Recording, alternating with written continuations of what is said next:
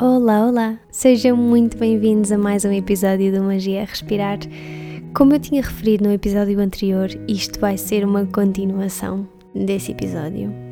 Eu tinha organizado a informação, esta informação toda, para ficar junta, mas achei mesmo que acabava por ficar demasiado extenso e, e, se calhar menos leve de se ouvir, só isso. Achei que era muita informação para deixar num episódio só. Assim existe um foco nos yamas no episódio anterior a este, e agora neste episódio eu vou então falar sobre os niyamas. Só para relembrar, yamas e niyamas são os dois primeiros princípios, ou assim os dois primeiros passos para o verdadeiro yoga. São etapas de um caminho que se percorre a vida toda e isto não tem que ter uma ordem específica necessariamente. Portanto, se calhar é, aqui o conceito de etapas não se aplica assim tão bem. No episódio passado falei sobre os cinco primeiros, os yamas, que são como os estándares éticos que orientam a forma como nós nos comportamos, como conduzimos a nossa própria vida e, de certa forma, são os nãos, o que é que nós devemos evitar, que é a violência, a ahimsa, mentir, satya, roubar, asteya e ter atenção às atividades que nos desvitalizam, saber canalizar a nossa energia, ou, ou a continência, não é? Que é brahmacharya, e a não possessividade, a parigraha. Neste episódio continuamos então com os restantes cinco princípios desta base da pirâmide do yoga, ou os niyamas, que são os afazeres, vá. O que é que nós podemos e devemos fazer neste caminho do yoga? Os niyamas são o segundo patamar, são a segunda camada deste caminho para o verdadeiro yoga e referem-se à autodisciplina e ao cumprimento espiritual. São cinco práticas para corpo, mente e alma que estendem os códigos de conduta ética que estão propostos pelos yamas, que são propostos pelos yamas. A prática de niyamas ajuda-nos a manter um ambiente positivo e equilibrado, onde podemos crescer e desenvolver alguma, alguma autodisciplina, alguma força interna que são necessárias para progredir neste caminho do yoga. Sendo que esta ideia de progredir, eu às vezes digo assim umas palavras que penso, não, pera, esclarece. Eu acho que esta ideia de progredir é um bocadinho subjetiva, não é? Portanto, neste contexto em específico, fala-se de um objetivo final de união profunda entre corpo, mente e alma. Saucha é purificação e é o primeiro princípio dos cinco niyamas que os Yoga Sutras de Patanjali descrevem. Existem uma série de impurezas, tanto no nosso mundo interno como externo, que afetam a forma como nós nos sentimos, como nós pensamos, como estamos e que, e que impedem, acima de tudo, um conhecimento muito mais profundo de nós mesmos. Ou seja, Saucha refere-se às impurezas do mundo externo e interno que podem afetar e impedir a libertação espiritual e a verdadeira sabedoria. E portanto, aquilo que este princípio sugere é literalmente isto: é uma purificação. É que passemos a ser muito mais conscientes em relação àquilo que nos rodeia, de forma a não adicionar nenhuma impureza externa no mundo interno. Isto implica que nós nos tornemos muito mais conscientes de uma série de coisas, como amigos, redes sociais, entretenimento, a própria mobília da nossa casa, os cremes que usamos, os shampoos, os alimentos que nos nutrem. Tudo isto está em constante contacto e a enviar mensagens para o nosso mundo interno e tem o poder de, das duas, uma, ou fortalece ou enfraquece. Portanto, cabe-nos a nós ser conscientes disso e saber escolher aquilo que nos rodeia. E isto é super claro que, ou seja, dá-nos dá esta responsabilidade que é o que quer que seja que acontece em nós é pura e simplesmente responsabilidade nossa. Isto é uma limpeza física, mental, emocional. A própria prática de asanas, de pranayama e meditação são tudo práticas de limpeza e de purificação. Elas não só limpam e purificam corpo e mente, como fortalecem a nossa capacidade de nos mantermos num espaço pleno em que podemos simplesmente ser. E é isso que é Saucha. E isto realmente, se nós, se nós virmos isto à séria, isto de purificar, é uma intenção central nas mais variadas técnicas yogic. Isto é central, esta purificação existe em todo o lado. Por exemplo, os pranayamas, eles estimulam uma limpeza não só física como energética, porque permitem o restabelecer a fluidez de prana a força da vida, a respiração, como eu já referi. E vejamos também outro exemplo, que é a meditação com mantras, por exemplo. Isto permite uma limpeza mental porque exige concentração. Se nós tivermos a capacidade de nos concentrarmos naquilo que entoamos, naquele momento, e estivermos a sentir a vibração de um determinado mantra, eu estou aqui, aqui, estou a falar de mantras, não estou a falar de afirmações. Mantras são coisas diferentes, mas isto é uma prática de purificação mental gigante. E depois, fisicamente, temos, temos as dietas, não é? Conscientes, os crias, e aqui posso dar alguns exemplos de crias. Crias é, por exemplo, o Nali, que é um exercício de limpeza para o abdômen inferior e o intestino delgado. Há os Neriporis, que é assim tipo um género de jarro, mais pequenino, claro, onde pomos água e sal para limpar o nariz. Isto porque existem uma série de canais energéticos no nariz e isso vai permitir fazer uma limpeza desses canais. E lá está, permitir a fluidez de prana. Depois existe também Trataka, que é fixar o olhar, mas é um olhar assim meio desfocado, vá, meio faded, num objeto só. E portanto, não pestanejar os olhos por algum tempo o que lá está também exige alguma concentração, pureza mental, mas diz-se que é uma prática que purifica ambos os olhos, o córtex cerebral, equilibra o sistema nervoso, portanto, é mais um, é outro tipo de limpeza, outro tipo de purificação. O segundo niyama é santosha ou contentamento. Santosha é estar em paz, é estar em plena harmonia e gratidão com aquilo que a vida nos dá. É não nos lamentarmos por aquilo que não temos, nem cobiçar aquilo que os outros têm. Nós vivemos constantemente com esta crença de que bens materiais nos podem trazer alguma felicidade, mas nós sabemos perfeitamente que essa felicidade, esta felicidade que vem de uma posse material, é meramente temporária.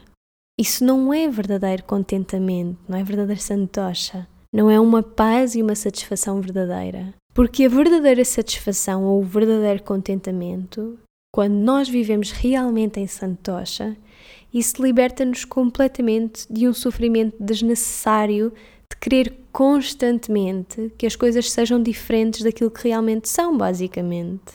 E essa prática, o aprender, ou melhor, o reaprender a viver assim, enche-nos de gratidão, de amor, de presença e de respeito por aquilo que a vida nos dá eu, eu, estava agora a explicar o conceito e estava-me a perceber que, que isto é tão difícil, isto não é nada fácil. Viver em contentamento verdadeiramente é muito mais difícil e desafiante do que andarmos a fazer pinos e malabarismos no tapete. Vou só dar um exemplo muito prático antes de passarmos para, para o próximo Niyama, mas por exemplo, nós vivemos com duas preocupações constantes, que é a preocupação com coisas que já aconteceram e que pouco ou nada podemos fazer para as alterar, e depois as projeções, a inquietação que sentimos por não saber o que é que vem a seguir. E portanto, isto é outra coisa muito prática a fazer, que é apreciar o momento presente, com tudo o que ele tem, com tudo o que nos pode dar. Depois temos tapas ou austeridade, que é uma prática intensa de autodisciplina e de força de vontade. É uma prática basicamente de fazer alguma coisa que nós não temos assim tanta vontade de fazer, mas que fazemos porque sabemos que vai servir um, um bem maior para nós, que vai ter um efeito positivo na nossa vida. Ou seja, é um esforço que fazemos e, e que é altamente consciente e transformador, mas nós compreendemos-lo enquanto esforço. Tapas é o que cria ou o que desenvolve a força de vontade e a força interna de que precisamos para sermos mais dedicados à prática de yoga. Nós, por exemplo, quando temos um objetivo que queremos alcançar, nós temos que fazer alguma coisa por ele. As coisas não vão acontecer milagrosamente. Podemos fazer 500 vision boards, dizer a mesma afirmação todos os dias, ter alguma fé é importante, claro que sim, mas nós temos de fazer alguma coisa por isso, mesmo que não nos apeteça mesmo, mesmo, mesmo, mesmo nada. E a questão aqui de tapas, não é? É que quando a nossa força de vontade e o desejo da nossa mente entram em conflito, isto cria um fogo interno que ilumina e que queima impurezas mentais e físicas que nos bloqueiam, que bloqueiam o nosso crescimento. Tapas é esse fogo, é esse fogo que queima padrões antigos, que cria transformação, porque é ele que ajuda a criar novos hábitos. É esse fogo que transforma e purifica e nos torna mais capazes de conscientemente controlar impulsos inconscientes e comportamentos pobres, vazios de sentido. Isto tem literalmente a ver com a autodisciplina. Tapas é saber sair da nossa zona de conforto porque sabemos que não é na zona de conforto que acontecem as transformações, que acontece uma evolução desta nossa experiência humana. E por algum motivo dizem que onde nós mais aprendemos é na escuridão, é nos piores momentos às vezes. Isto desenvolve, eh, por acaso acho que já disse isto, mas isto desenvolve grandemente a força de vontade e aquela sensação de se eu consigo fazer isto, eu consigo fazer qualquer coisa. Quando nós estamos nesta prática, em tapas, não é? Nada nos consegue parar. Nós estamos entregues 100% à prática porque temos esse fogo, essa determinação. E por isso é que tapas exige mesmo que começamos a ter mais noções. Nós começamos a ter a capacidade de nos comprometermos com objetivos alcançáveis, objetivos que podemos alcançar por nós próprios. Nós temos um papel ativo na nossa vida. Tapas recorda-nos disto. Depois, outra questão que este princípio também nos, nos dá um alertazinho é para o facto de termos de ter objetivos inteligentes, objetivos conscientes. O que é que são objetivos inteligentes e conscientes? Não, não sei. O que é inteligente e consciente para mim pode não ser para ti. Mas temos de os ter, porque senão a prática torna-se autodestrutiva. Por exemplo, nunca ter praticado yoga uma prática física, prática de asanas e querer começar a acordar todos os dias às 5 da manhã para praticar, como é que isto nos pode ajudar em alguma coisa? Nós temos que criar objetivos inteligentes e, se calhar, começar a praticar duas vezes por semana, talvez, passinho por passinho. O corpo vai se habituando, a mente, a alma. Temos de saber ser gentis. A rimsa. Falámos sobre isto no episódio passado também agir, as coisas relacionam-se todas umas com as outras. Nós temos de saber, acima de tudo, o porquê de fazer o que fazemos. Porque senão também facilmente saímos do objetivo, não é? Nós não estamos propriamente a caminhar para nada. É um saber porquê. Porque isso torna-se muito maior do que cada coisinha que fazemos que possivelmente não nos apeteça fazer, não é? É esse porquê que é muito maior e que vale muito mais do que o esforço que temos que fazer por ele. Tapas são as ações que tomamos conscientemente porque sabemos que nos levam a algum momento final que desejamos muito. Vou contar uma história curtinha. Era uma vez uma menina que vivia no meio das montanhas com a sua família e uma comunidade de muito poucas pessoas. Cada vez que precisavam de alguma coisa que não produzissem, precisavam de viajar quilómetros e quilómetros por uma outra montanha para chegar até à cidade. O avô da menina sentia-se sempre mais frágil nos meses frios e ela via como ele voltava destas viagens que às vezes fazia. E então quis ajudar. Foi buscar uma colher da gaveta da cozinha e começou a tentar mover a montanha. Enchia uma colher e ia deixar a terra do outro lado e outra, e outra, e outra, até que as pessoas da aldeia começaram a perceber que ela fazia isto todos os dias, durante horas sem fim. E no início pensaram que estava a brincar. E depois começaram a ficar curiosos sobre o que é que ela estava a fazer. Até que o senhor se aproximou dela para lhe perguntar o que é que estava a fazer. Ela respondeu que estava a tentar mudar a montanha para o outro lado, para ser mais fácil eles irem até à cidade. Ele disse-lhe que aquilo que ela estava a fazer não ia ajudar, porque era impossível ela mover esta grande montanha. Os seres humanos não conseguem mover montanhas. Ela respondeu-lhe que não sabia o que é que ele estava a dizer, que ela tinha uma colher e que já estava a mover a montanha. E que se ela quisesse ajudar, talvez terminassem tudo mais cedo.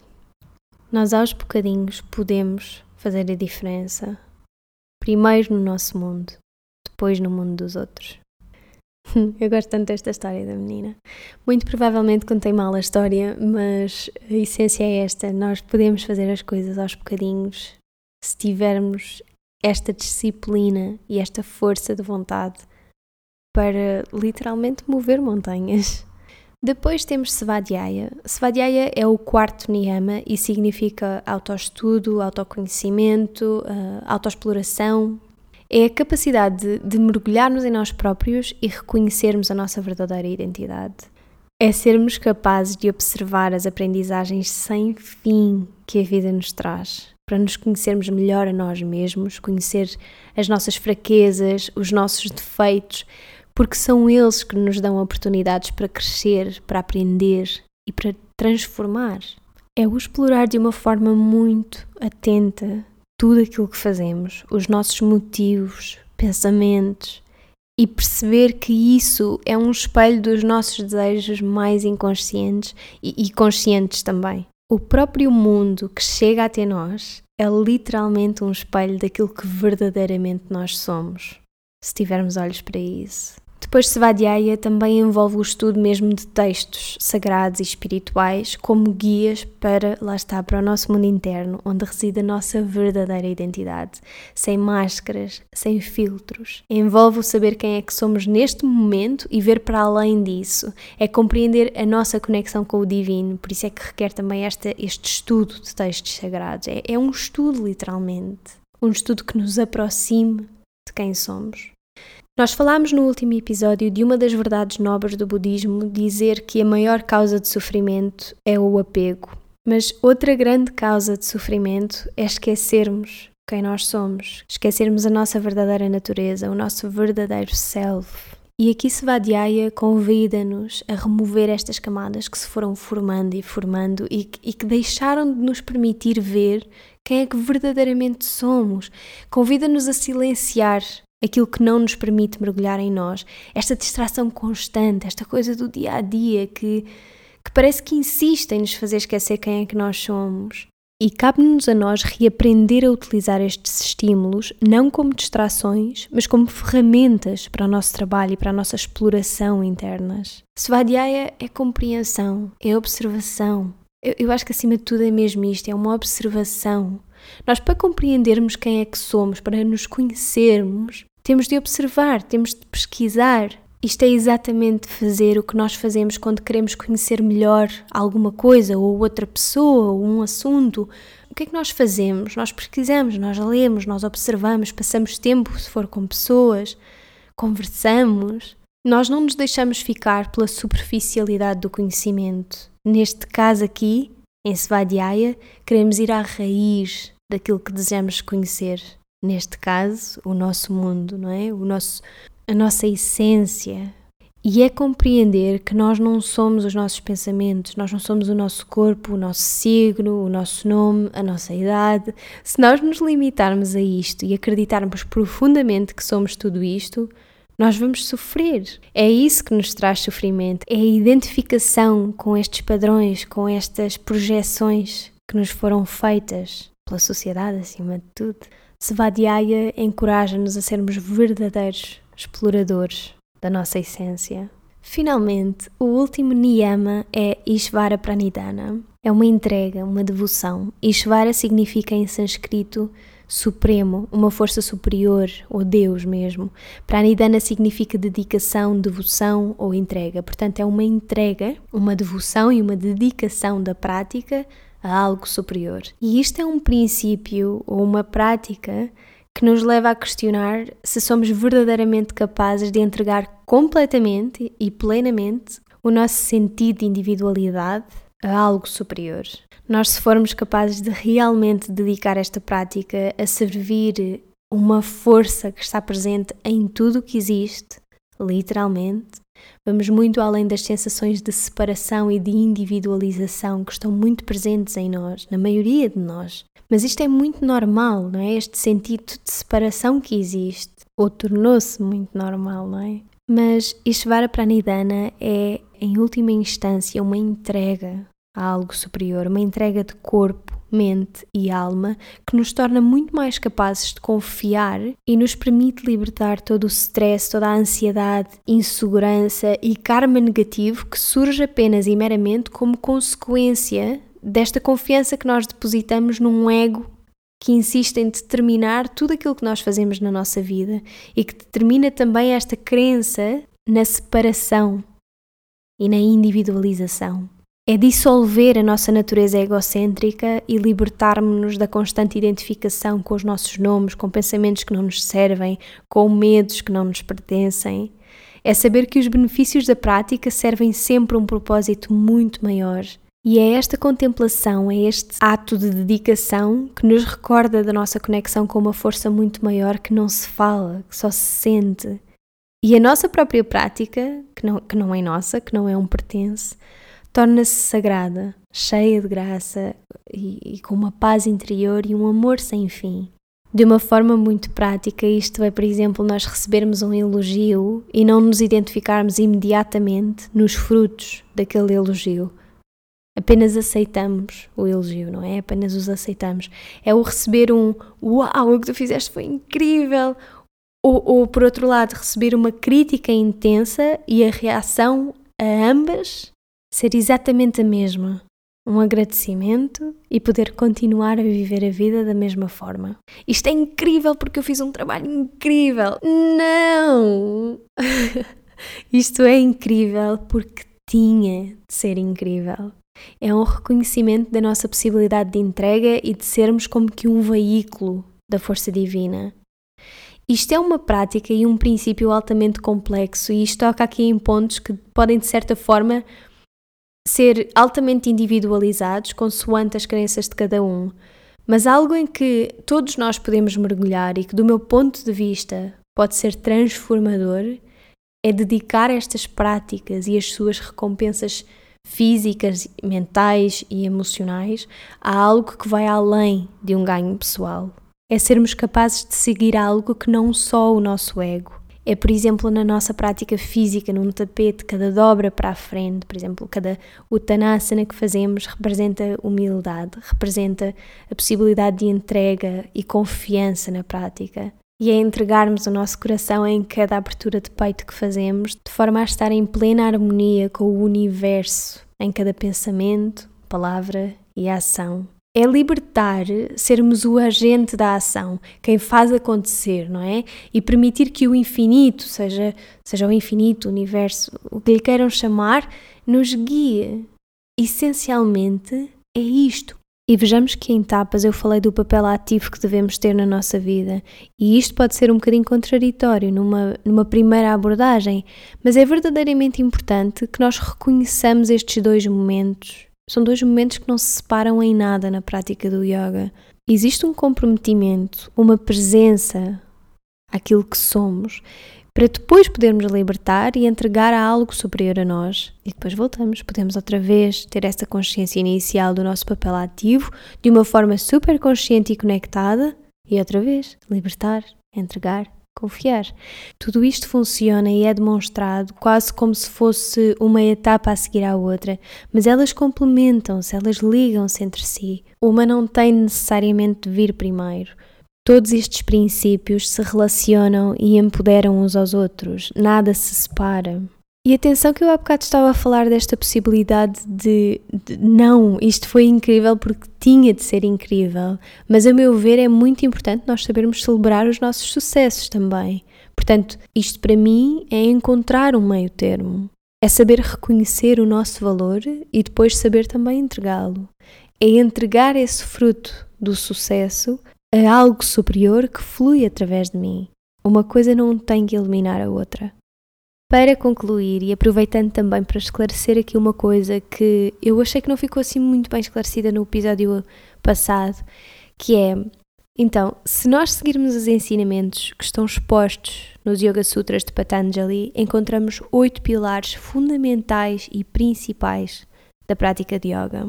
E eles são os yamas, niyamas, que foi aquilo que nós abordámos, e depois temos asanas, pranayama, pratyahara, dharana, dhyana e samadhi.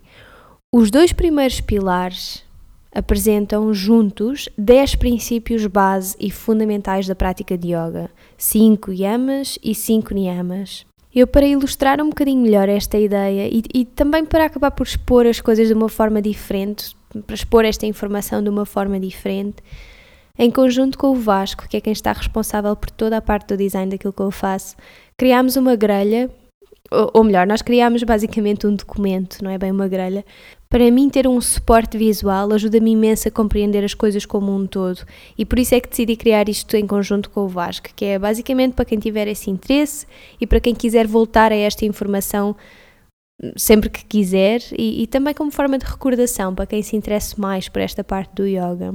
Para aceder a este documento, basta classificares o podcast no iTunes ou comentar no SoundCloud, fazes um print screen e envias para o e-mail sofiaman.yoga.gmail.com ou para as minhas mensagens privadas de Instagram e, e, depois eu vou enviar de volta eh, o documento. Outra opção será partilhar o episódio nas tuas histórias do Instagram, identificar-me, que é para eu depois poder contactar convosco. E se o fizerem, portanto, se colocarem, se fizerem esta partilha através das histórias de Instagram, eu adorava que vocês deixassem uma notinha com qualquer coisa como para mim yoga é e preenchem esse espaço em branco com uma palavra só e que vos faça realmente sentido.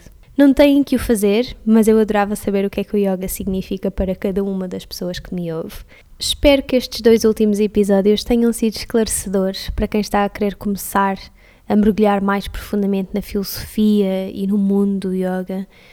Eu sei que quando eu comecei a querer mergulhar mais aqui e a querer, a querer perceber melhor esta ideia do yoga fora do tapete, eu li muito, eu pesquisei muito e procurei por muita, muita, muita informação como aquela que eu estou a desejar transmitir aqui hoje.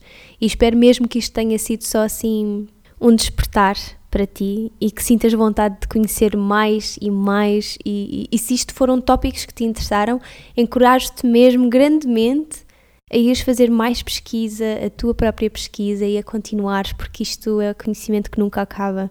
E foi como eu referi em vários aspectos, há tanta coisa ainda por falar que eu não consegui abordar. Eu vou eventualmente abordar os restantes pilares do yoga de uma forma mais teórica e mais aprofundada, portanto, vão estando atentos a isso. E vemo-nos no próximo episódio. Namaste.